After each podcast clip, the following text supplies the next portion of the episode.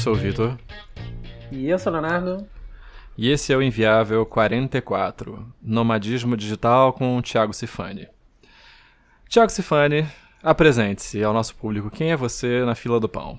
Opa, beleza. É, meu nome é Thiago, como já foi dito, e eu sou desenvolvedor de software. É, basicamente, eu trabalho remotamente para algumas empresas americanas e eu tento, né, na medida do possível, viajar o máximo possível para lugares, assim, geralmente meio remotos, distantes, porque eu gosto de mergulhar e eu gosto de ir para lugares também que não são muito badalados e não muito caros. E basicamente acho que é isso, né? Bom, Thiago, é...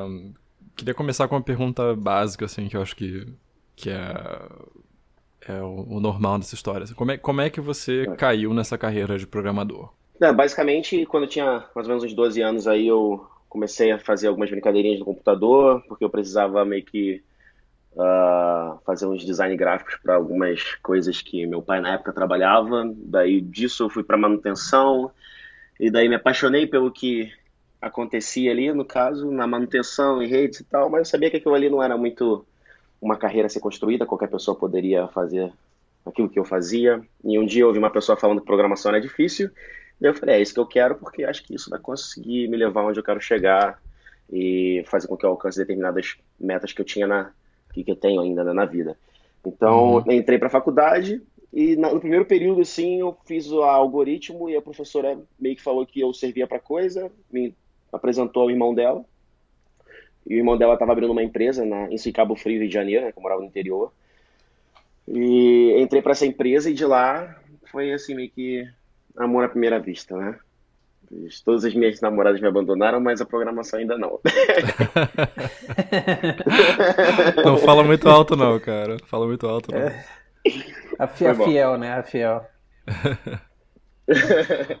mas aí é basicamente isso, né? Daí eu é, comecei trabalhando com Java, na real. E depois uhum. do Java aí, o Ruby em si, né? Que a gente se conhece porque a gente trabalhou junto. Eu posso falar isso, né? uhum. né? Ah, não, cara, é segredo, é segredo. É. Ah, beleza então, vou, falar, vou voltar aqui ao negócio. É, basicamente, é, depois dessa empresa, eu trabalhei no projetinho em Búzios, né, do interior também, mas sabia que interior eu não conseguiria crescer muito, né, porque no interior você vai ter ou aquela faixa salarial ou não reconhecimento, comunidade no interior não é muito difundida, pelo menos no interior onde eu morava, no, do Rio de Janeiro, e, e, e paga-se muito mal também, né? Para sobreviver no interior, assim, só se, é claro, voltando a, a, no caso a conversa, se você trabalha remotamente. Trabalhando remotamente, uhum. é claro, você uhum. pode ir para qualquer lugar, morar em qualquer lugar, e geralmente as pessoas elas procuram lugares mais baratos, e no Brasil, na, geralmente o interior, claro que se não for algo explorado pelo turismo, é um preço mais mais acessível, né? Uhum. Por exemplo, Porto Alegre. Né? Porto Alegre pelo menos há um tempo atrás, em 2011 mais ou menos, era um, uma cidade onde o custo de vida era muito baixo. Os salários são baixos também, ainda são, porque hum. já me ofereceram algumas oportunidades lá, mas o custo de vida é muito baixo. Então, se você trabalha remoto, mora lá no sul, tem uma qualidade de vida, na minha opinião, um pouco melhor, porque também o, o clima é agradável, as pessoas e tal, eu acho um pouco assim, é, agradáveis em relação a Oh, meu Deus, não posso falar mal das pessoas. Né? Nada, no Rio de Janeiro, mas... Você pode, cara. Esse aqui é um podcast de vontade, tecnologia cara. e polêmica. Ok. É, então, basicamente, é isso. Eu mudei para o Rio. No Rio eu fiz um, um networkzinho, né? Comecei trabalhando em Niterói, depois de Niterói trabalhei em algumas outras empresas, até chegar na XL Solutions e depois chegar na Prodec, que foi a última empresa que eu trabalhei uh, em escritório, indo para o escritório, mas também tinha né, essa pegada um pouco remota de três, três dias, né, depois quatro dias. E apareceu a oportunidade para eu trabalhar remotamente, foi o que abriu um pouco o meu horizonte também financeiramente, né, tornou-se algo uh, agradável, que permitiu que eu pudesse viajar, né? Que uhum. para mim era algo que só estava no papel, não tinha muito tempo. Nos cinco anos uhum. que eu morei uhum. no Rio, não tive férias, basicamente. Uhum. Também fui tipo de um projeto para o outro devido a N, N, N acontecimentos. Então, depois disso, algumas coisas aconteceram na minha vida, eu falei, ah, pô, beleza, tô trabalhando demais, e, tipo, não tenho férias, eu não conheço nada. Mas, ah, outra coisa importante é que ao longo disso, é, sempre fui treinando inglês. Não sei se isso já é hora de falar sobre isso, não, mas fui hum, treinando Cara, inglês pra... Manda ver. É, pra, pra me preparar em relação a outras coisas que eu poderia alcançar, né? outros voos. Quando eu estava no Rio ainda, eu encontrei, eu tive a, poss a possibilidade de trabalhar remotamente, para uma empresa do uhum. Rio mesmo, só que eu trabalhava de casa. Mas a remuneração ainda era aquela, tipo, que eu ganho é o que eu tenho para pagar meu aluguel, para comer, para fazer coisas normais, mas uhum. ainda não é algo uh, escalável a ponto de me levar para outros horizontes e outros lugares mais distantes. Uhum. Então, nessa trajetória, o tempo que você estava nas empresas brasileiras, você sempre estava almejando esse trabalho remoto que te desse um, um ganho financeiro melhor? É, na real, não, assim, de início não, mas devido às necessidades da vida mesmo que eu fui encontrando, eu fui, eu pensei, né, ah, eu consigo alcançar determinada senioridade ou cargos melhores em determinadas empresas que eu continue sendo programador, né, colocando a mão na massa sem esses cargos gerenciais, mas isso tem um limite, tem um teto, né? No Brasil você uhum. tem esse teto, então não adianta correr muito todos os lugares, assim, todas as oportunidades que foram me oferecendo, claro que tem discrepâncias aí de mercado, por exemplo, a, algumas empresas que elas contratam um profissional e alocam esse profissional numa empresa, elas conseguem repassar um pouco mais, e como o profissional é PJ, geralmente eles repassam uma, uma quantia razoável, tem um amigo meu que está trabalhando para né, novas empresas aí que estão copiando o modelo americano de alocação de profissional, e está uhum. ganhando razoavelmente bem, né, por hora. E, isso é interessante, mas mesmo assim, né, brigar com uma empresa de fora que paga em dólar é injusto uhum. para a realidade brasileira, porque o dólar é muito valorizado ainda. Nesses últimos quatro anos aí, a moeda ela não teve uma desvalorização que fizesse com que eu pensasse duas vezes. Né? Você pode ganhar a mesma coisa que um desenvolvedor sênior ganha no Brasil, mas você vai multiplicar pela cotação do dólar atual, né, que no momento uhum. ainda é, é valorizado. Né? É, é vantajoso. Não, legal. É, eu tenho uma pergunta, tipo, o que que, o que que fez você... Porque, por exemplo, você passou por uma fase, né, que era uma fase do, de trabalho mais, assim, é, eu vou botar como tradicional, né, tipo, ida para o escritório, né, e tal, uhum. é, com horário, né, de certa forma. E o que que, o que que te incomodava, assim, nessa rotina? O que que fez você querer mudar, assim, o seu, seu lifestyle, assim? O que que...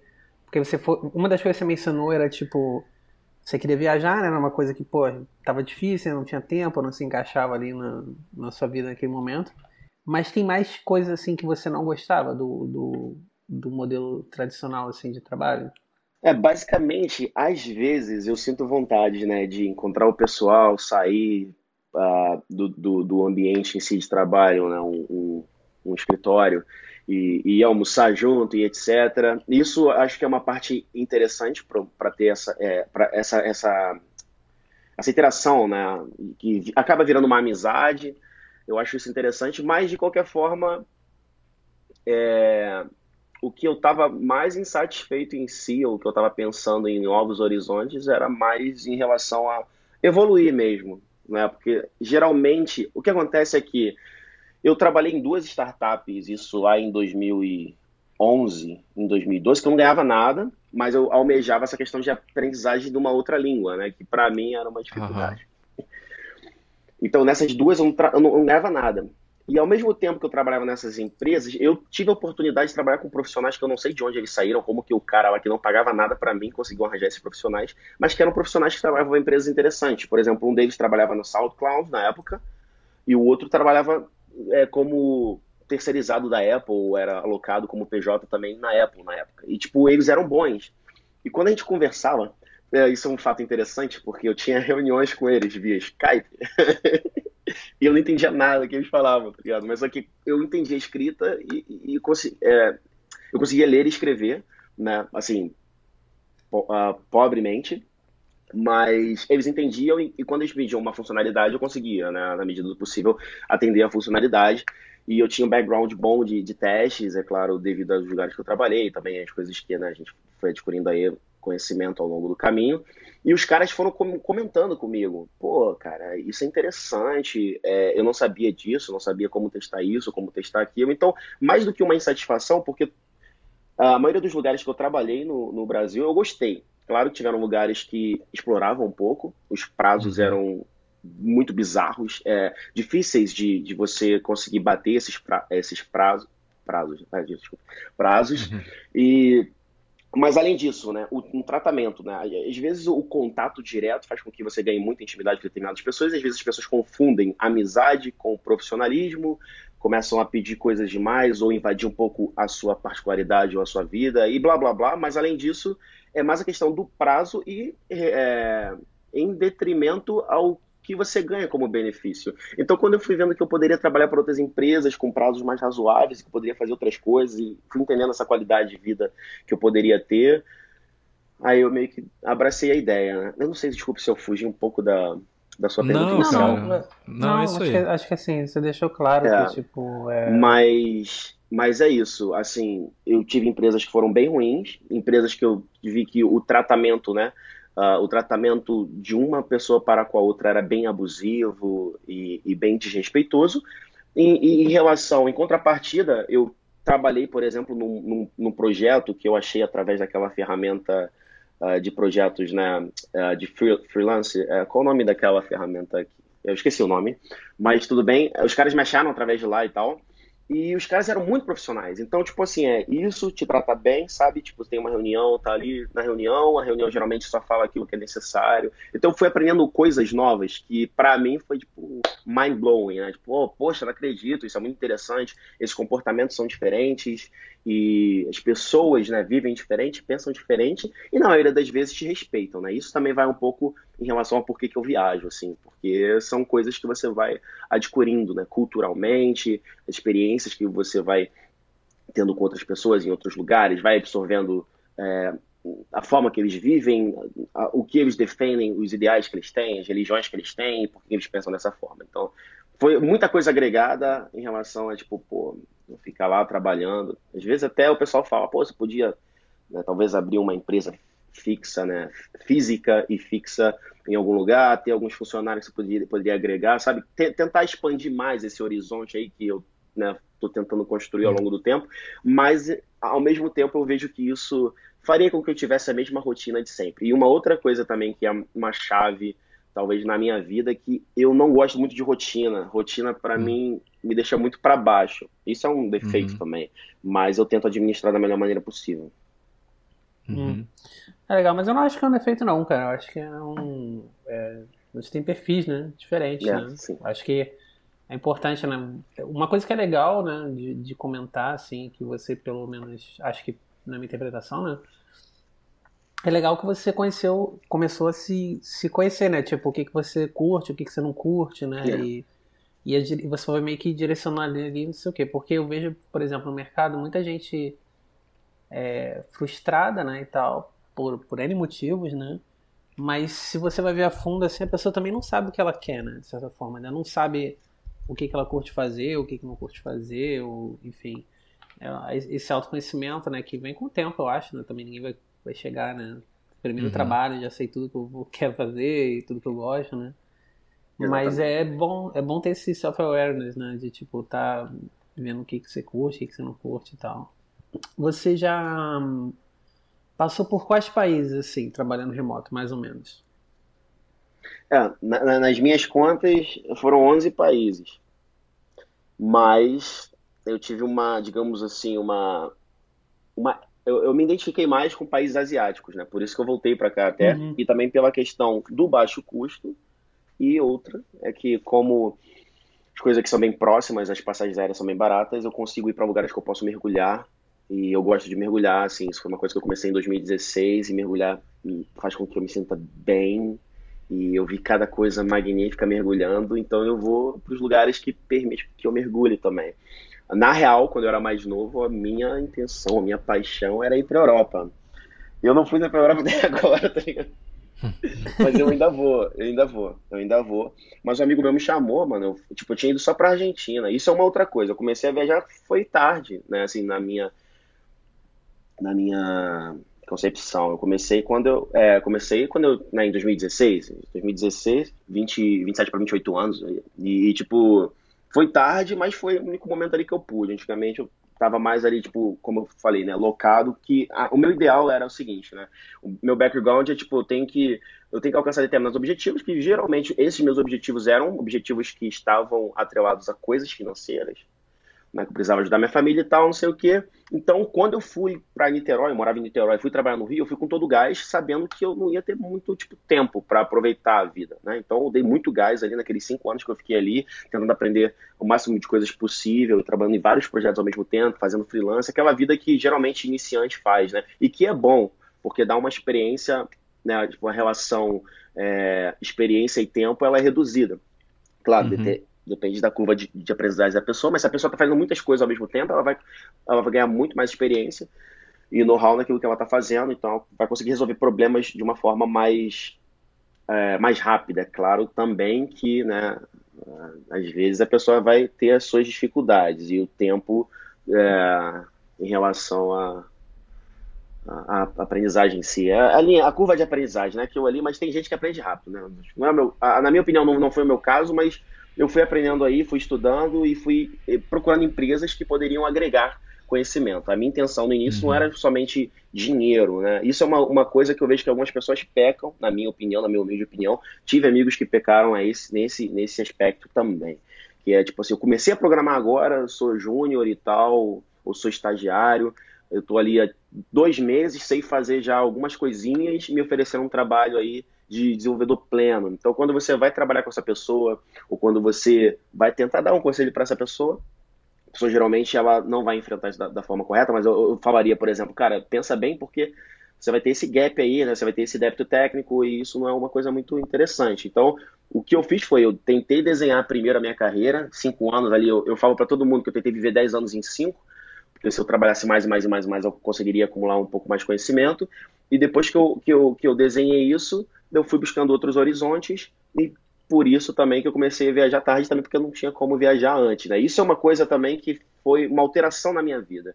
Eu trabalhando uhum. remotamente não só trouxe a liberdade, como também trouxe a possibilidade de eu viajar, porque eu teria o capital necessário para viajar, entendeu? Né? Uhum. Então, tipo, foi algo agradável também. O tempo em si também, né? Porque hoje em dia eu trabalho com, em, em empresas que eles não não eles não forçam muito aquela questão do escritório de, de 9 às 5, né? Eu faço uhum. ali o meu, meu horário, se eu estou em outro país contra, contra o fuso horário, é, eu, vou, eu vou trabalhar no horário que eu achar devido, só tenho que fazer lá as tarefas que eu tenho atreladas. É, voltando à questão dos países, eu já fui, é, fui na, na Argentina ali, comecei na Argentina, no Uruguai, fui nos Estados Unidos mais nos Estados Unidos ali que eu falo que eu não considero muito Estados Unidos porque é sempre aquele na Flórida e Miami que o pessoal sempre vai ali.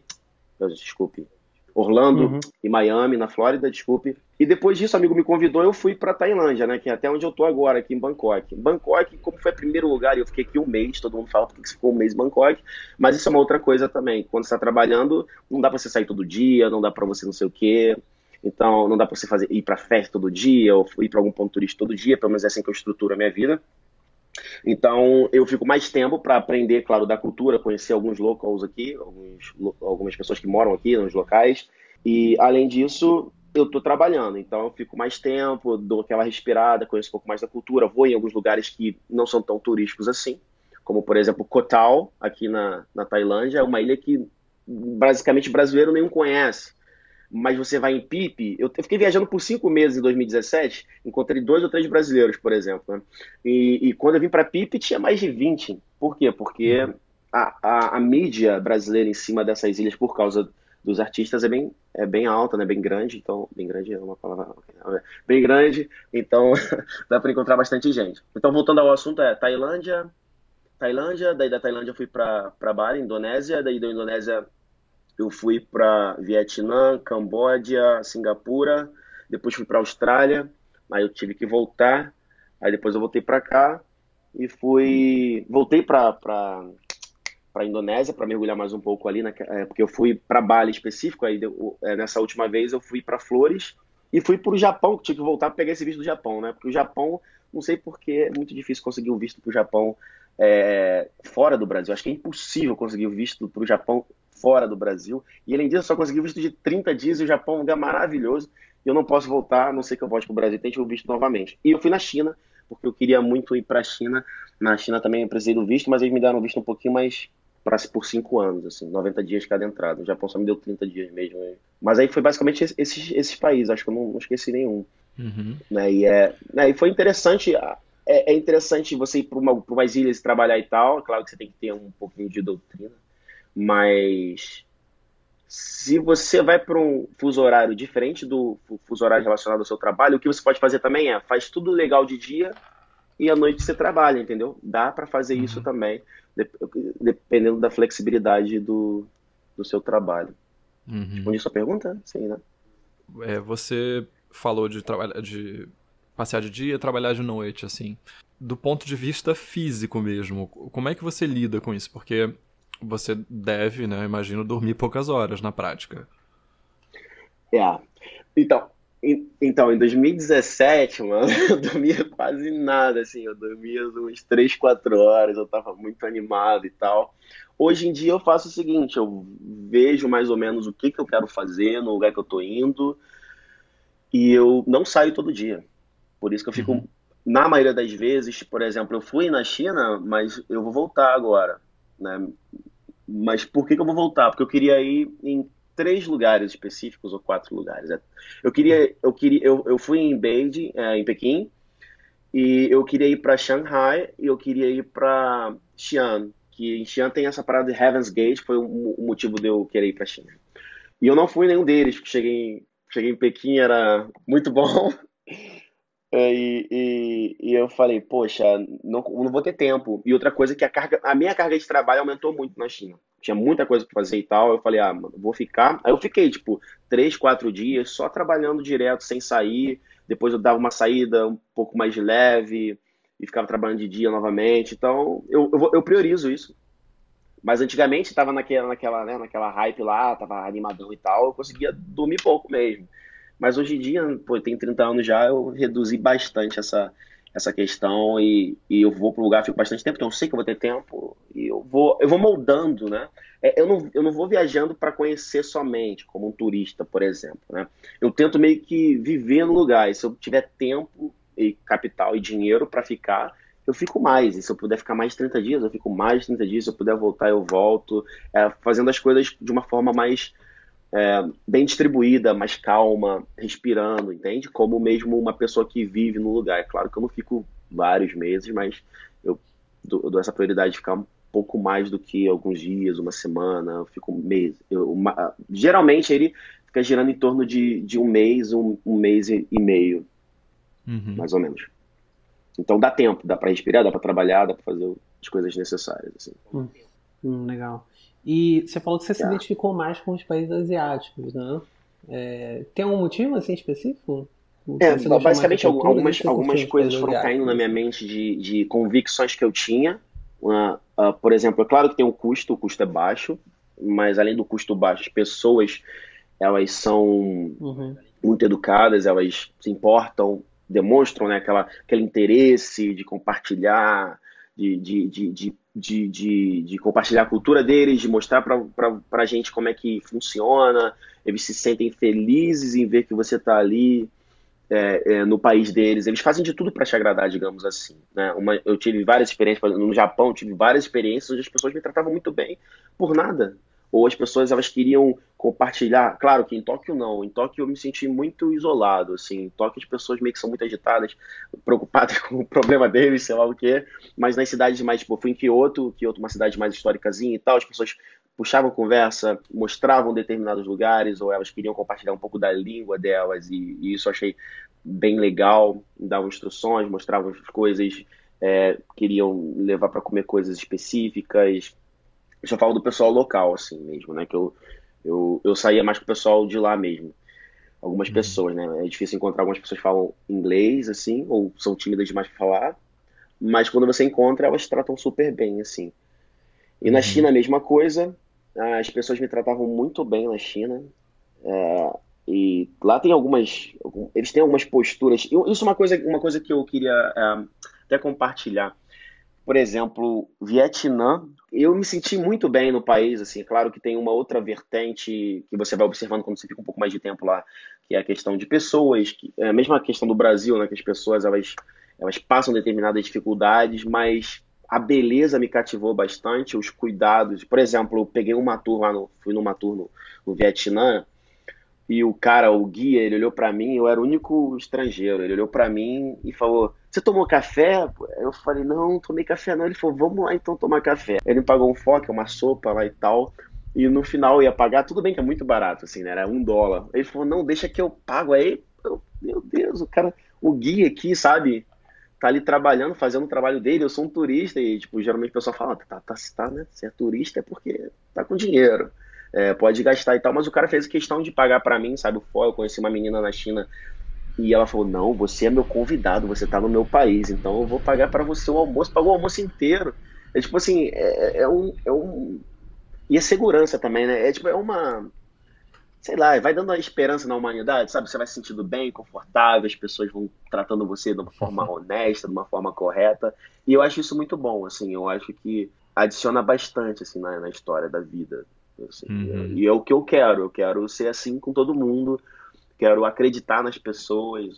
Então, eu, uhum. isso é muito bom, assim. Eu, eu, gostei muito da Ásia por causa disso e também por poder permitir que eu mergulhe. É, um outro exemplo, eu fui nas Filipinas e eu mergulhei dentro de, de navios, né, que afundaram aí na guerra, gigantes, sabe, aqueles cargos gigantes, eu, na, eu, eu, eu mergulhei, tipo, em, em, em lagos e tal, tipo, você passa de 14 metros de profundidade, a água vai para 40 graus Celsius, é tipo, várias experiências assim que juntando tudo fica muito é, é magnífico, né? Adiciona bastante assim na, na experiência de vida. Daí eu, eu, eu posso fazer uma crítica, fazer uma crítica. Daí eu volto pro Brasil, vou sair com meus amigos, vou sei lá num bar ou alguma coisa do tipo, e as pessoas estão conversando de carro importado. Eu não, assim, isso é uma visão minha, tá? Desculpe. Eu estou conversando que tem que gastar com não sei o que, não sei o que lá. E eu dou aquela design, entendeu? Essa, essa, esse foi o choque cultural um pouco. Claro que eu sabia um pouco lendo que era assim, mas a questão de você se identificar com as pessoas, tudo bem que isso pode ser superficial, mas mais em relação ao que elas são do que o, o que elas têm. Ninguém chega para mim e fala, pô, o que, que você é, assim, de cara, sabe? Pergunta assim, pô, e aí, qual é o teu nome, o que você tá fazendo, não sei o que, não sei o que lá. Ou, ninguém tá perguntando se eu tenho dinheiro, se eu não tenho dinheiro, se eu sou mochileiro, se eu não sou mochileiro. Eles querem mais um pouco de história, o que você foi adquirindo nesses países que você foi visitando, que você construiu né, uhum. no, na sua mente. E isso eu acho importante, né? É porque eu sempre valorizei isso, eu valorizei mais o que a pessoa é do que o que a pessoa tem, é claro. Porque o que ela uhum. tem, dane-se, dane-se, pra mim não é importante. Mas o, as experiências que ela vai adquirindo, para mim é.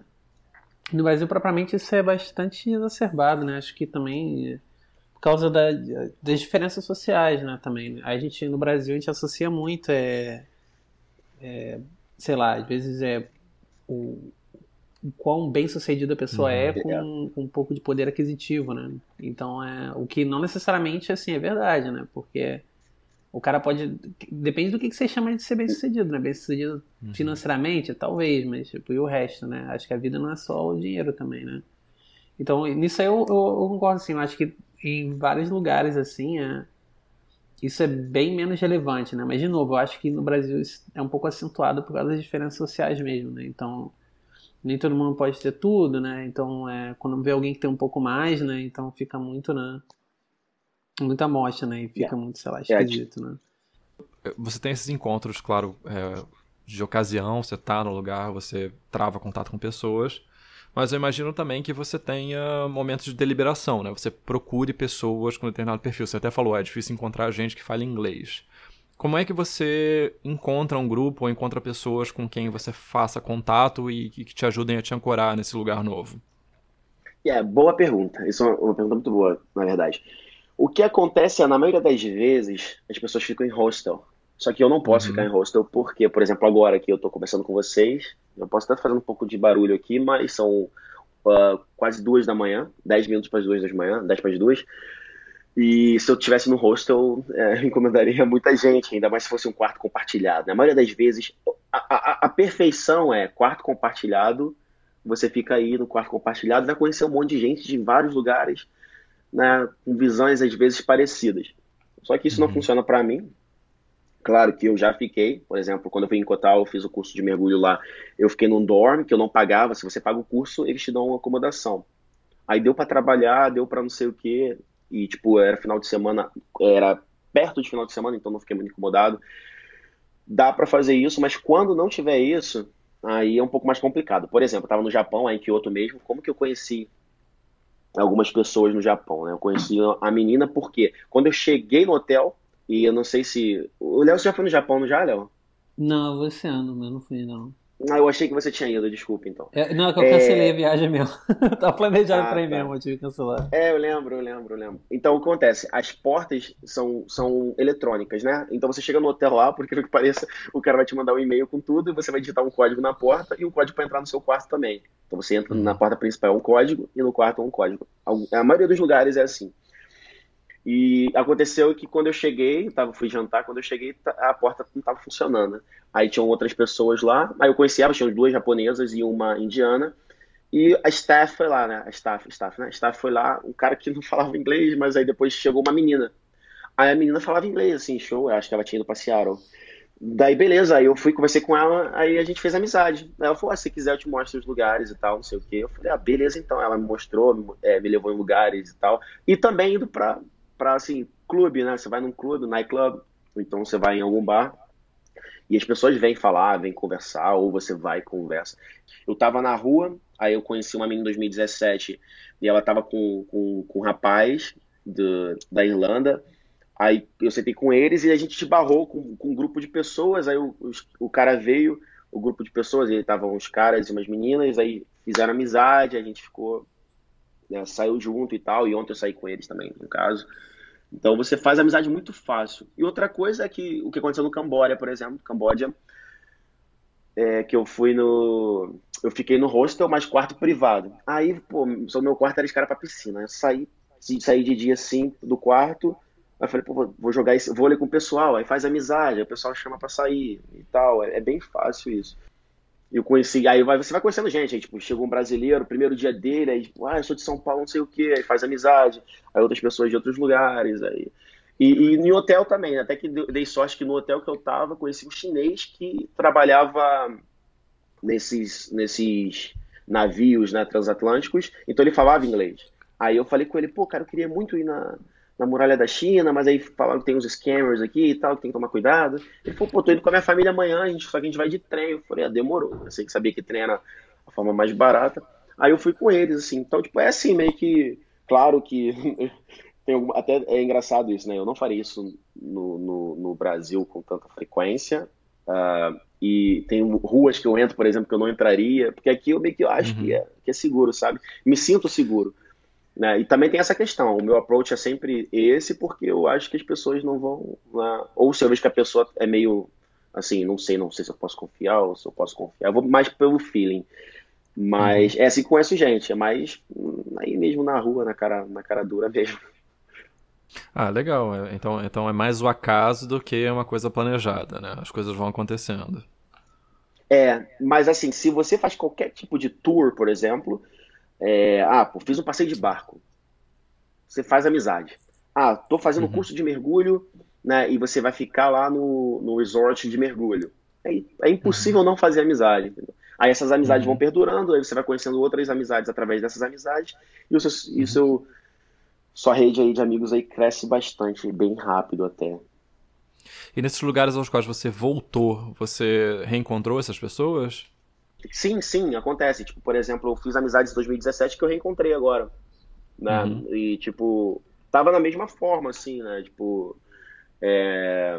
a gente saiu, foi fazer as mesmas coisas, a gente mergulhou junto. Por exemplo, conheci gente em 2017 nas Filipinas que a gente estava mergulhando junto.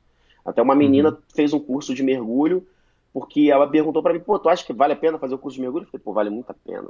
Vai ver muita coisa bonita, não sei o quê sei que lá. E a gente voltou agora para a Indonésia para mergulhar junto, esse grupo de, de amigos, entendeu? Então a gente ficou uhum. mergulhando junto uh, por duas semanas ou três semanas, aí foi Natal, Ano Novo, né? Tal. Acontece sempre de reencontrar. Tem aqui a namorada do amigo meu, que mora aqui, ela é tailandesa, daí, tipo, eu reencontrei ela aqui, reencontrei ela no Brasil, porque ela foi no Brasil também lá, ficar na casa dele, e, e outras pessoas, assim. É, é, bem legal, isso acontece bem, bem uhum. assim, frequente. É bem frequente essa, essa parada. Não, maneiro. Eu tenho uma pergunta de ordem prática. É, você passa muito tempo viajando. Então, há quanto tempo você está viajando agora, dias seguidos, nessa viagem? Três meses.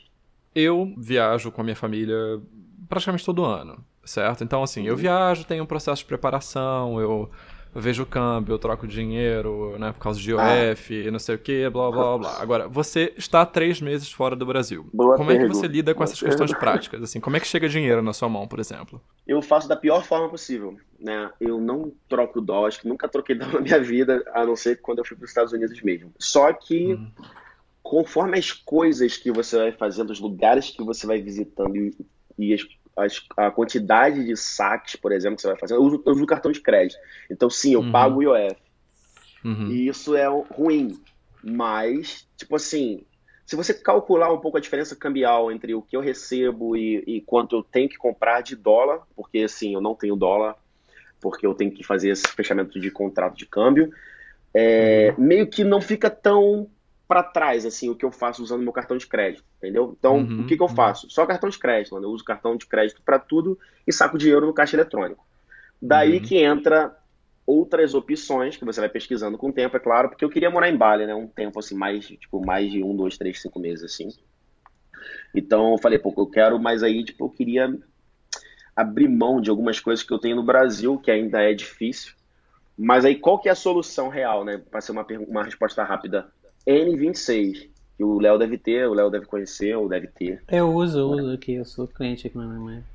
É, o N26 você vai pagar 20 euros e não vai pagar IOF, não vai pagar, não vai pagar taxa para saque, então é uma solução que, na minha opinião, seria melhor. E é, eu conseguiria fazer TransferWise, mandar dinheiro pro, pro, pro, por TransferWise, eu ia perder um pouco na, na cotação talvez, mas seria a melhor forma possível. E outras, outras coisas que eu tenho estudado assim um pouco, procurado saber, mas ainda muito superficial de não ter definição de como fazer, é de ser um expatriado que fala, né? Expat. Uhum. Tipo, uhum. que é tentar desvincular tudo do Brasil, porque, por exemplo, IOF come, velho. IOF é uma uhum. coisa que eu, eu não sentia muito pelos saques, não, mas eu comprei o um Mac e comprei, e comprei um, celu, um, um iPhone aqui e tomei a porrada e, tipo, o IOF começa a entendeu, mostrar o, o peso dele né, nessa tributação sobre produto, uhum. que eu uhum. acho completamente desnecessária. Eles devem ter, claro, suas explicações lógicas para isso, mas... A explicação dele é de desencorajar a comprar fora do Brasil e comprar no Brasil. Me irrita muito, me irrita muito. É muita é Volta para o Brasil e compra, cara. Ao invés de comprar seu Mac de 7 mil reais, você pode gastar 15, 16. É, é, não, é. é mas, mas, assim, a discrepância é tipo, é, já que se for de valores, mas, pô, eu comprei, mas eu paguei mil reais de imposto. Sendo que a Tailândia me devolveu mil reais. A Tailândia me uhum. devolveu. É, eles devolvem o VAT. Se não fosse isso, porra, era, é dinheiro no, no ralo. Né? Tudo bem que vocês me devolveram, seria mais dinheiro para mim, né? Assim, uhum. de devolução, eu não perderia, mas mesmo assim, mesmo sendo bom, ainda é ruim, porque o problema não é só quando você compra uma parada cara. O problema é, uhum, é tipo, uhum. o saque, por exemplo, que você pagaria aí 20 reais por saque. Aqui, você uhum. saca, sei lá, se você saca mil reais, ou se você saca dois mil reais aqui, você pagaria né, o fixo aí de 20, 22, 22 reais de taxa. Uhum. Só que quando você vai ver lá o teu saque, tu pagou 70 reais de OF. Aí, claro, Sim. começa a pesar na minha concepção, assim, não, não incomodou muito ainda, porque eu meio que. Eu não estou ligando muito para isso, porque eu tento reduzir custo de outras formas, uhum. mas eu tenho pensado muito em tentar conseguir um N26 de alguma forma, claro, né? Porque a gente sabe que tem uma burocracia aí que tem que ter um, um endereço europeu e eles estão indo para os Estados Unidos, mas tem que ter um endereço nos Estados Unidos também. Mas todo mundo que eu conheço apresentou o N26. Eu conheci uma menina que mora morava em Berlim, ela tá, na, tá na, na, Coreia do Sul hoje, e ela fez um N26 também, sabe? Então, uhum. é a melhor opção, na minha opinião, aí, dos, dos cartões que podem ser utilizados para pessoas que viajam assim direto assim, para outros, outros lugares. Uhum. Então, é, resumindo, é, não troco dólar, eu alugo Airbnb, tudo que for que seja. Airbnb até que é razoável, porque uh, acho que o Airbnb, ele, Airbnb, né, ele cobra na minha moeda é, como se eu estivesse no Brasil, eu não lembro direito. Mas se eu faço um, é, se eu faço um booking ou se eu pago aqui mesmo com cartão de crédito, tudo vai ter essa, esse problema com o IOF, que é o que me incomoda mais. Uhum. Porque é dinheiro, é dinheiro uhum. para mim, é dinheiro no ralo, né? Porque eu já pago o imposto da empresa, eu pago imposto sobre qualquer produto que eu compro no Brasil, todas as outras coisas que eu já tenho no Brasil, né? Que eu ainda moro no Brasil, e etc. É, então... e você está numa situação meio intermediária, né? Porque quando você paga imposto, mas você. Vamos supor que o seu imposto fosse bem aplicado é, e você de Exato. fato usufrui dele estando no país, mas você nem tá, né? Você está passando longos períodos fora. Então, realmente, o imposto não está te revertendo para nada, nem te reverteria, né? Exatamente, exatamente. É. Ainda não sei ainda como que eu poderia trabalhar isso, mas por enquanto eu tô de boa, sabe? Por enquanto eu tô hum. não ligando hum. muito, mas a, não tá fazendo de um falta, tempo, você, exatamente, né? É, depois de um tempo começa você começa a pensar sobre até mesmo da questão de empresa, sabe? Pô, tem que ter uma forma.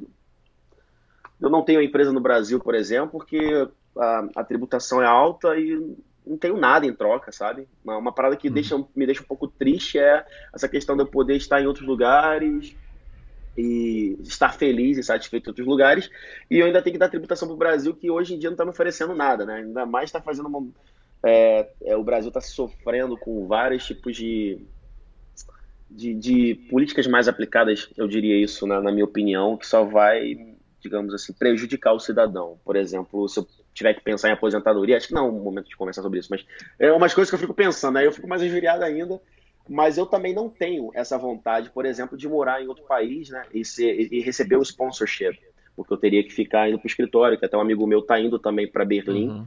Só que ele vai largar a vida dele de nômade, digamos assim, para ficar lá no escritório mesmo. O que eu não acho ruim, mas eu ainda não tive essa coragem, sabe? Não sei porquê, mas eu ainda não, uhum. Não tive ainda esse feeling de, pô, vou morar em outro país direto, ficar um tempo. Ainda não tive esse país que eu me identifiquei tanto para uhum. morar, assim. É, às vezes também é o momento também, né? Às vezes não, não é o que você tá afim de fazer agora também, né? Às vezes é um... yeah. E falando nisso, cara, assim, é... Como é que você vê, assim, é...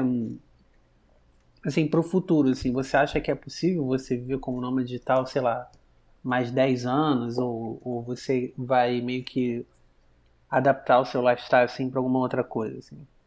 É, no caso, hoje eu tenho, eu não tenho vínculo com muitas pessoas, né? Digamos assim, eu acho que o que faz com que a pessoa permaneça em determinados lugares são os vínculos que ela tem, as pessoas que ela vai conhecendo, ou é claro, né? Se ela se a pessoa tem um namorado, uma namorada, uma esposa, o que for que seja, o que eu não tenho. Então eu ainda tô meio que Vou tentar o máximo possível extrair dessa, dessas oportunidades que eu estou tendo, conhecer alguns países que eu acho interessantes. Também não quero conhecer todos os países do mundo, não quero ir para esses lugares assim e tal, que são perigosos, então só para dizer que eu fui. Eu quero ir bem em lugares específicos. E, é claro, tem lugares que a cultura é tão forte que faz com que você pense, pô, e se eu ficasse aqui mais tempo?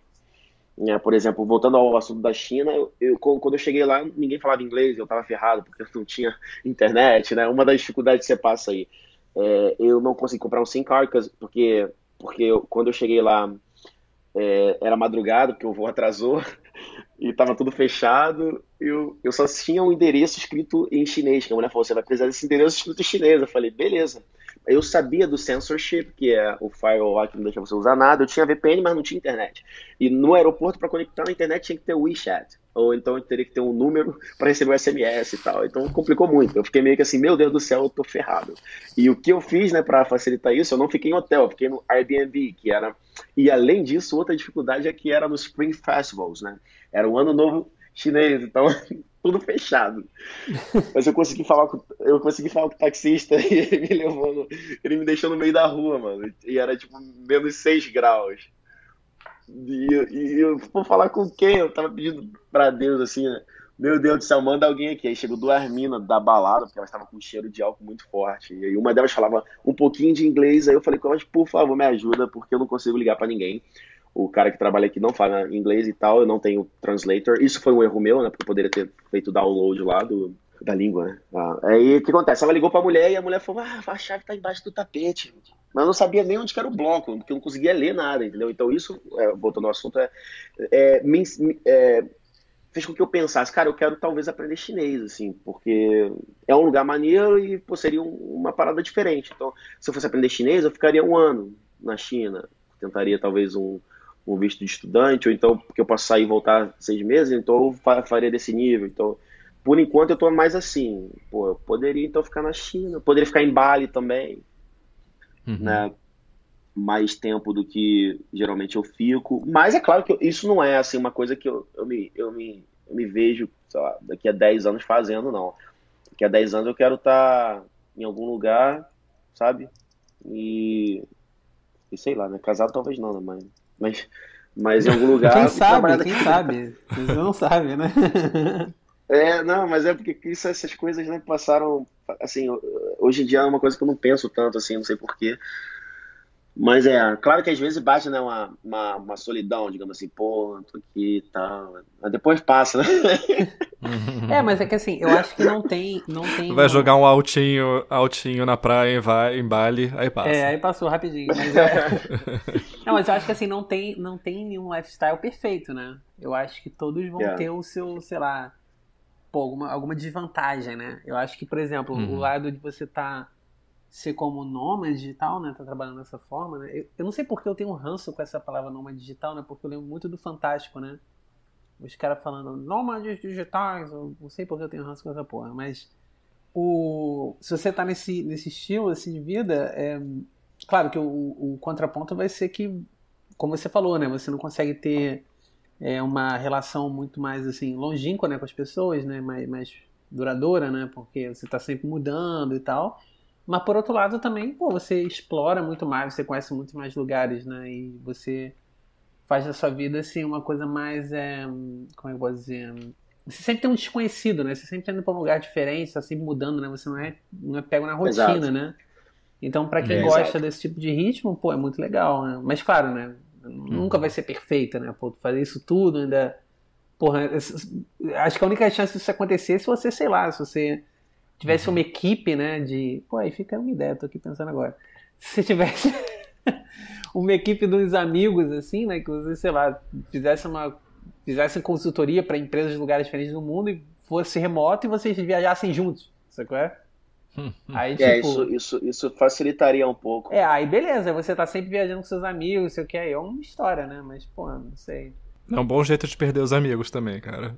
É, também, é. Também. É. se vocês se aguentarem viajando... depois disso, realmente vocês são amigos. Exatamente, eu tava viajando com, com um amigo meu e a gente começou a se estranhar depois de acho que dois meses só.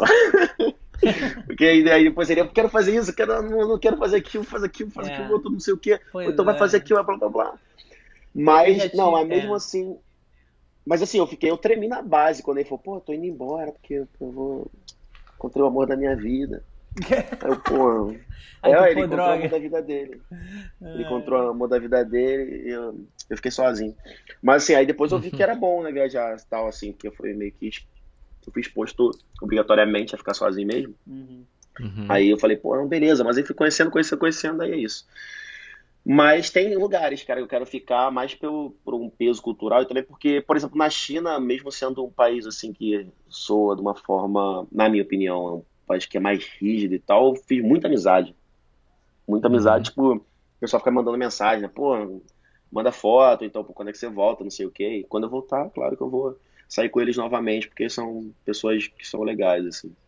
Uhum. Então, China é um lugar que eu que vou voltar com mais tempo, assim. Porque acontece é o seguinte, né? sempre que eu falo que eu vou viajar também para essa parte mais, mais aqui do Oriente, aí eu, os caras marcam reunião no trabalho para eu poder ir para lá, né? Então eu vou ter que voltar, dia 16 de abril tem uma... Não é reunião, né? Essa parada aí que eles fazem de... Pega uma casa e fica todo mundo ah, lá. Retreat, né? É, essa parada aí. Da última vez eu voltei, eu ia tentar cancelar meu voo para ficar mais tempo, voltei e deu aquele, aquele aqueles fenômenos que acontecem nos Estados Unidos, né? Não sei se o nome, não lembro o nome, que a American Airlines cancelou todos os voos. Dessa vez, tomara que uhum. não aconteça nada e que realmente consiga ir. Mas eu vou tentar pegar um voo da China. Até é bom preço, eu não sabia. O voo da China para Los Angeles é um muito bom preço. Fica a dica aí, né? Para quem precisar saber uhum. em algum momento. Uhum. Você paga aí tipo R$ 1.200, R$ 1.400. E no Brasil você pagaria 3.000 reais. É doideira. Uhum. uhum. E você tem alguma Mas é dica é para quem quer, por exemplo, quem quer entrar nessa vida, né? Por onde começar e por onde começar a tatear, assim, essa, esse novo, essa nova rotina de trabalho, assim? Que conselho Na verdade, daria? não só uma dica, eu tenho a fórmula do lançamento. tá aqui, já tá aqui, já tá pronto. Só seguir. Co Coach Cifane. A, a, fórmula do lançamento que você, você pode entrar no meu site e adicionar o seu. Inclusive, eu, dou, eu dou um curso aqui. De... eu dou um curso de nômade digital, digital é. 2.0. E, e tá, tá, na Hotmart, desculpa, não sei se eu posso falar Hotmart. Hum. Mas olha só, é.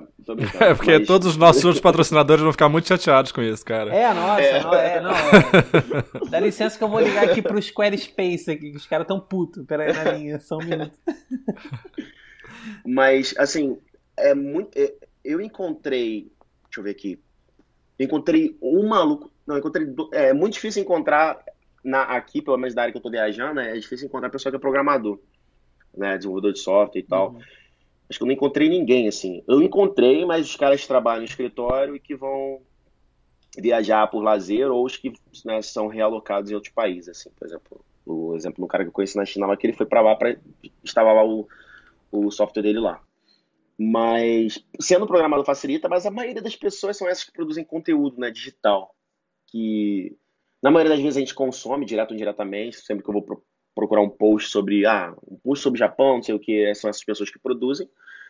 Né? E outros que eu, o que eu vejo muito, assim, depende do, do que você quer para a vida, né? Se você é programador, mano, conseguir um trabalho remoto, né? E tem esses, esses trabalhos aí no Brasil que permitem que você viaje para outro lugar. Eu não, tô, eu não posso, não sei se posso falar nome, né? Eu nem quero falar nome, fazer propaganda desse pessoal, não.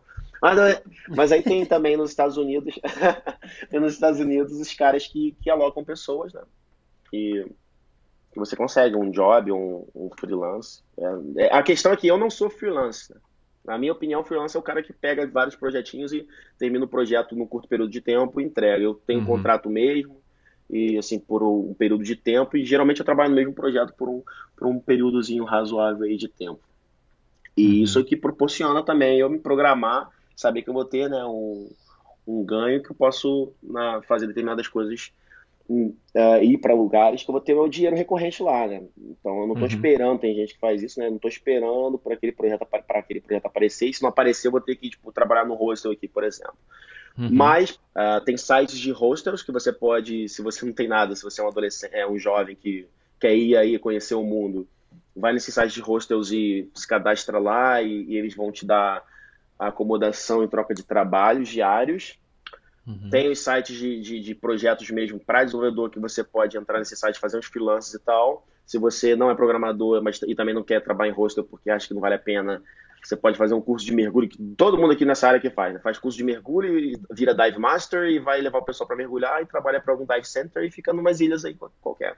Mas basicamente é saber inglês, aprender inglês, inglês aí né, de, da melhor forma possível, que você acha da melhor forma possível, e tentar um trabalho aí no Brasil mesmo, aí não precisa de inglês, mas tem empresa brasileira que vai fazer a locação americana, ou uma, uma empresa americana. Então, começar é, se você é interessado, com o desenvolvimento de software, é estudando desenvolvimento de software em inglês ao mesmo tempo, porque uhum. o nível das pessoas que, que são de fora não é muito diferente né, do nosso nível, assim, então sempre vai ter uhum. espaço, né? Por isso que eles estão sempre agregando pessoas, né? E que tecnologias, assim, você. E que tecnologias você vê como mais promissoras para uma pessoa que queira fazer essa migração? É, eu dizer que, tipo, é muito fácil Ruby on Rails e Node.js. Né? Essa mistura aí de React aí também com, com, com Vue.js ampliou muito a área de, desse desenvolvimento de pessoas que querem trabalhar remoto. É tipo, é uhum. é muita, muita oportunidade.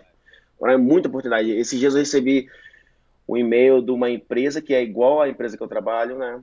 De qualquer forma, Node, cara, tem muita oportunidade, mas ainda Ruby, não sei porquê, tem muita oportunidade. Sempre cai no meu colo, às vezes, uns projetos aí que você vê que os caras, os caras chegam e falam para você cheio de orgulho, né? Pô, tem cinco anos esse projeto aí.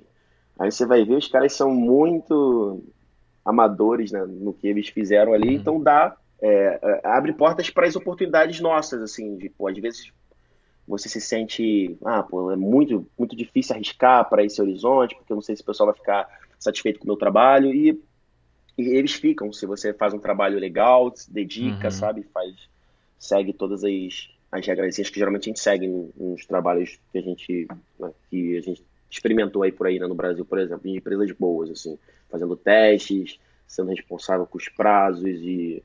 E assim, na maioria das vezes, pelo menos na minha opinião, sempre cai o projeto fácil para fazer. Então, eu não tenho uhum. muita dificuldade. E na maioria das vezes também eu trabalho sozinho, né? Isso é uma outra coisa. Gerar essa independência de, de, de, de desenvolver coisas, né? Tipo, de, de, ter um raciocínio lógico, fazer tipo end-to-end -end mesmo. pegar lá, extrair do cliente o máximo de informação possível e entregar o produto final para ele. Né? Claro que eu tento sempre nunca fazer nada de front-end, eu odeio front-end, mas toda a, a, parte de modelagem e tal, design, a gente tem que extrair e tem que ser é, meio que tipo uma pessoa que faça isso com certo individualismo, né? Sem precisar de ninguém ali uhum. te dando uma de babysitter, né? Do seu lado ele te ajudando. Uhum. Tamo juntos também, eu é front-end, cara, uma merda essa porra.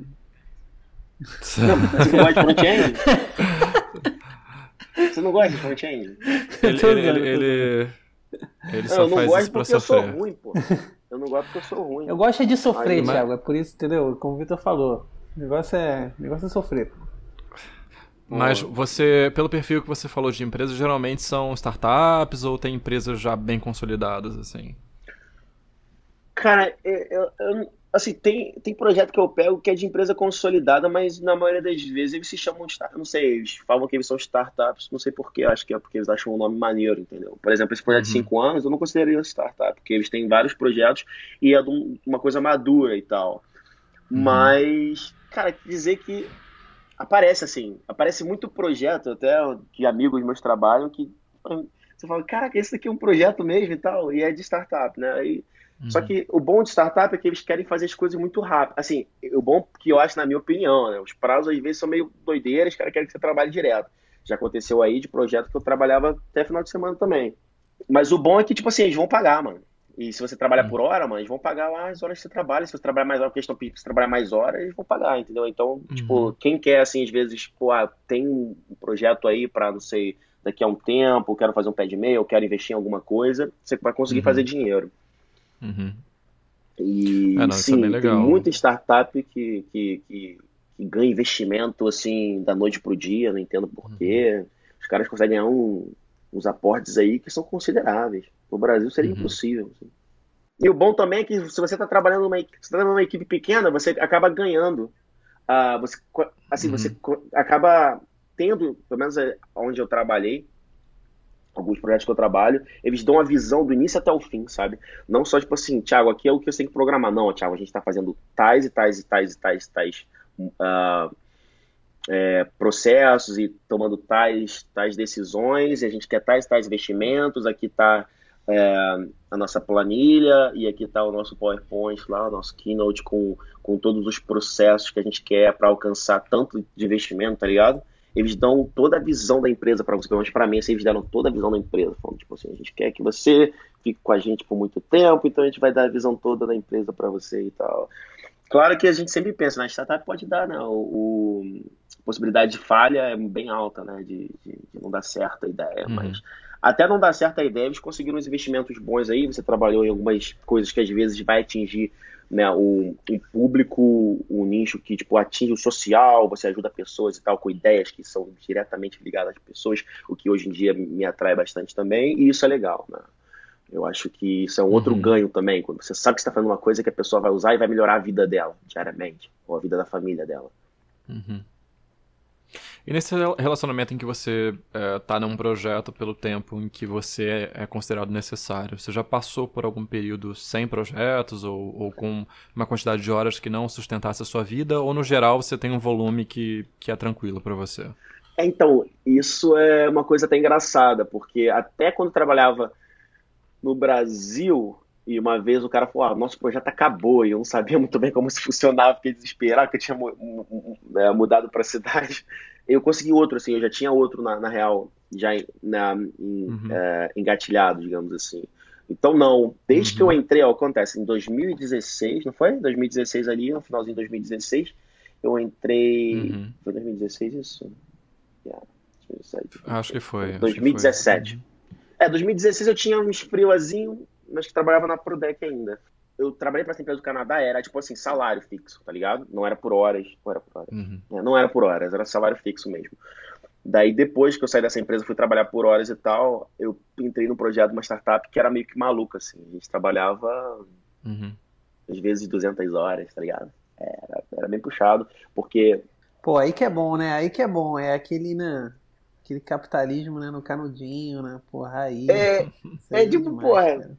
É, o bom pra mim é que o bom para mim é que eu tava ganhando dinheirinho, né, cara? Mas aí tem. É, Aí, é. pô, mas era tipo assim, né? O momento ali para fazer o pé, né, meu pé de meia, digamos assim, que eu ainda preciso mais, né? Porque uhum. graças a, ao meu amado Brasil aí, não importa quanto dinheiro que você ganha. Isso é uma coisa até que é interessante quando eu conversar com as pessoas. Né? Eu não, é, o meu salário aumentou bastante, né? Mas você vai tendo outros problemas, que você vai pensando no futuro e o que você está fazendo no, no, no, presente, e aí você. Não sei, eu sou assim, né? Eu sempre procuro problema, não ficar pensando.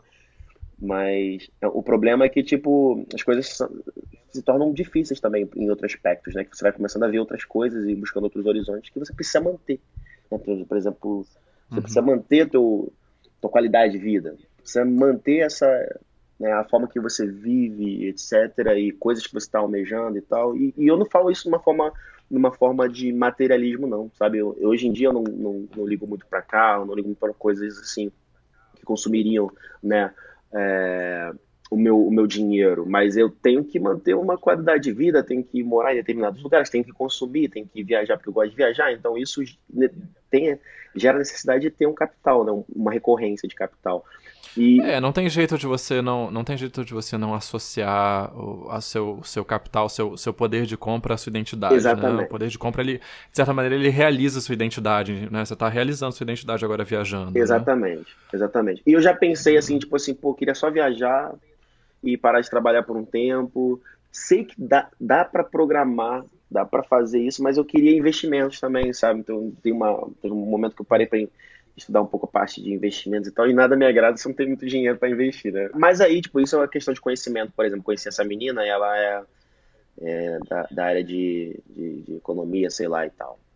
Aí, é claro, ela, ela é chinesa, mas foi para os Estados Unidos, e, e, lá nos Estados Unidos, lá em Detroit, né, teve essa crise aí braba aí, que fez com que ela comprasse. comprou, tipo, ela disse que comprou três casas. Ela pagou papo de de tipo 10 dólares cada casa. Tudo bem que você tem que fazer reforma, entendeu? Mas teve uma, uma crise mesmo aí que uhum. deixou várias casas muito bom preço, assim. Então, meio que, tipo, essa, essa, esses desvios padrões aí, né, permitem que algumas pessoas se deem bem se elas conseguem aproveitar as oportunidades. Tipo, igual a questão do Bitcoin, que teve esses, esses picos aí bizarros aí de valorização e agora caiu pra caramba. Né?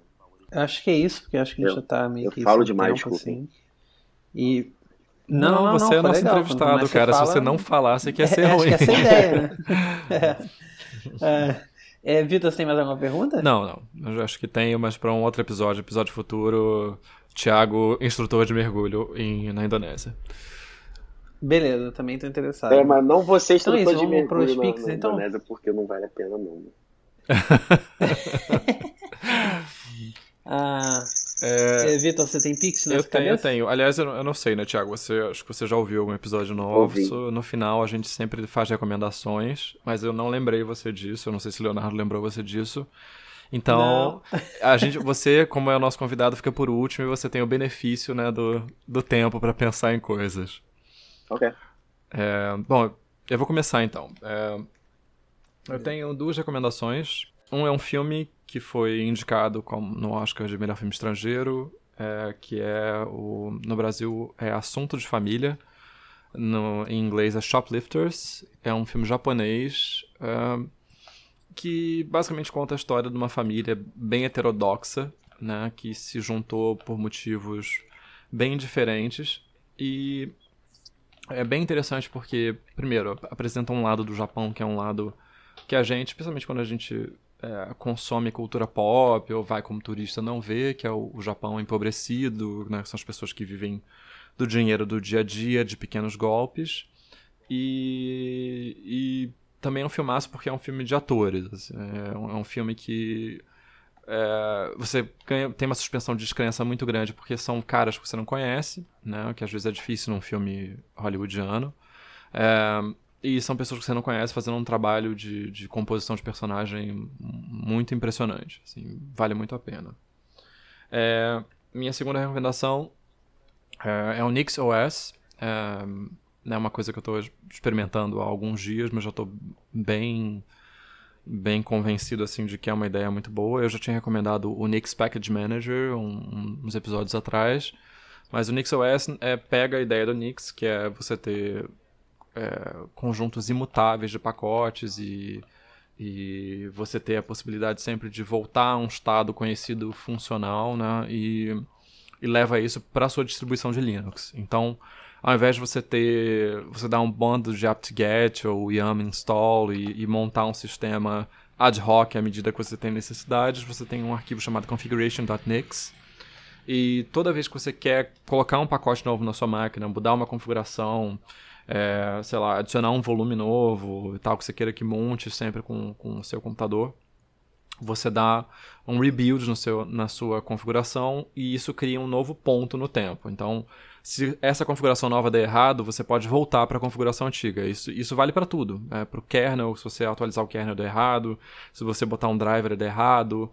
Né? Então, é, isso faz com que você dificilmente consiga quebrar seu sistema. É, e você leva essa filosofia para tudo. Então, ao invés de você instalar, instalar, globalmente bibliotecas que servem a um projeto específico, né, criando problemas muito comuns, por exemplo, se você trabalha com uma biblioteca nativa, que tem algum componente nativo, e ela depende de uma determinada versão da, da glibc ou só compila com uma versão do GCC, você não precisa poluir o seu, seu sistema global para atender aquela coisa específica. E você não, não precisa criar nenhum conflito ou criar uma VM ou criar uma imagem do Docker. Você simplesmente cria uma derivação do Nix e trabalha dentro daquela derivação usando Nix Shell. Então, é uma coisa bem transformadora, assim, e está sendo muito legal porque eu já tinha um... É, quem, quem já trabalhou comigo sabe que eu, eu tenho um, umas receitas do Ansible que sempre montam uma máquina. Se eu troco de computador, eu só rodo essa receita e ela configura o computador para mim. E o NixOS é basicamente isso, começa assim, né? Então é uma coisa que me deixa muito satisfeito com, com o meu jeito de trabalhar, né? que é isso elevado ao, máximo. É isso. Legal. É... A minha recomendação é um filme que eu não sei se vai estar. Tá, é como é que eu posso dizer assim, a distribuição dele está abrangente nos cinemas, né? Eu acabei dando sorte de ver é, aqui em Berlim numa sessão única, né? Então não sei se esse filme vai ter no Brasil ou não. É, espero que sim, né? Mas se não tiver também, é, pode esperar sair né, em DVD, alguma coisa assim e tal, ou na lojinha do Paulo Coelho lá, né? Sei lá. E, bom, o filme é o Mid-90s, né? Que é basicamente, é, conta a história do, de um garoto né, chamado Steve e tal. E é basicamente é, aquela ele está no coração assim do surgimento da cultura do skate né, nos Estados Unidos, né? Então ele está vivendo, né? Ele é, ele é muito novo, ele conhece amigos bem mais velhos, né? Que já estão nessa, né? E tal. Eu acho que é o, o filme que tem o Jonah Hill, né? Como, como diretor, né? Não sei se é assim que se fala o nome uhum, corretamente, uhum. mas é, vocês já viram, sei lá, é, Lobo de Wall Street, né? Ele é o sócio do Leonardo DiCaprio no Lobo de Wall Street. Deixa, deixa eu ver os filmes conhecidos. Tem aquele filme com o Brad Pitt, né? É Moneyball, se eu não me engano. Ele é o cara que tem a ideia de criar os negócios no computador. É, filme de comédia, 21 Jump Street. Ele tem um monte de outros filmes que vocês vão reconhecendo aí. Então ele fez a direção desse filme, né? É um filme é, diferente, tá? Não é um filme, não é um blockbuster e tal. É um filme... Eu não diria que chega a ser experimental, mas é, é um filme realmente diferente, assim. Muito interessante. Eu tava querendo ver esse filme há muito, muito tempo, cara, e eu acabei numa sorte, tinha uma sessão única aqui. E eu, caraca, parei tudo que eu tava fazendo para ver o filme. E, pô, valeu muito a pena, o filme é muito legal. Muito legal. Mid-90s, eu vou colocar o link depois, né, vai ter na descrição. Ah, deixa eu ver, a segunda recomendação, cara, é o quê? É só pra quem é, está em Berlim, né? Que deve ser, sei lá... Você. Uma pessoa, talvez. Eu né? Ah. Mas eu não podia deixar essa recomendação aqui, que é a exibição que o meu trabalho fotográfico está, né? Uhum. Então, é, é, o nome da exibição é chamada Future One, é, então é, vai ter lá o meu trabalho fotográfico e de outros é, artistas, né? Que a maioria daqui de Berlim. Então a exibição ela acaba, é, na verdade, esse sábado, né? Ela já está rolando há quase um mês, né? É, acaba dia 23 de março, né? O último, né? E a gente vai colocar ali, né? Vai que, sei lá, numa golpe de sorte aí tem alguém que tá aqui, né? E tá ouvindo esse podcast, sei lá. Uhum. Vou botar aí. É, mas fica aí registrado. Isso aí. Maneiro. Eu, eu, eu, acho que eu tenho algumas coisas também. No caso, uh, a parte válida para mim do que a gente conversou é minha preocupação maior sobre gastos é uh, fora do Brasil, né? Se você é brasileiro, é claro que é difícil conseguir esse cartão, mas o N26, né? Que o Léo tem, que É, boa, boa Esse N26 para quem faz qualquer tipo de trabalho, mas que vai para outros países e precisa sacar dinheiro em outros países e tal, o N26 é importante. Para uma pessoa que tem, tipo assim, ah, eu sou um estagiário, estou aqui meio que indeciso, ou, ou já tenho minha carreira, mas eu quero, às vezes, fazer algum tipo de.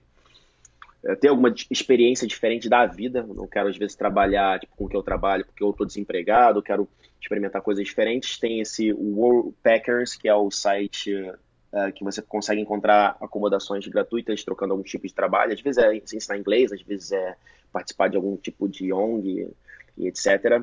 Então você consegue free accommodation. É interessante também. E onde eu comecei a conseguir alguns trabalhos de fora foi o Upwork, eu lembrei o nome, né? O Upwork funcionou bem para mim, assim, eu usei o Upwork por bastante tempo. Aquela, quando eu ficava com fatia de 10%, eu fiquei meio assim, né? tipo, ficava meio que incomodado com isso, mas depois de alguns meses eles reduzem a, a, a porcentagem. Então é um bom site também para quem quer começar como designer, como translator, é, como fotógrafo, sei lá, os caras têm diversos tipos de, de trabalho, não só na direção da parte de programação e desenvolvimento de software. Acho que é isso. É isso aí. É isso, é aí. Isso? Temos um episódio. Temos um episódio. Então é isso, amigos. Até Viagem, o... vivam a vida intensamente, mergulhem. Valeu. Então é isso, galera. Até o próximo aí. Valeu. Abraço. Abraço.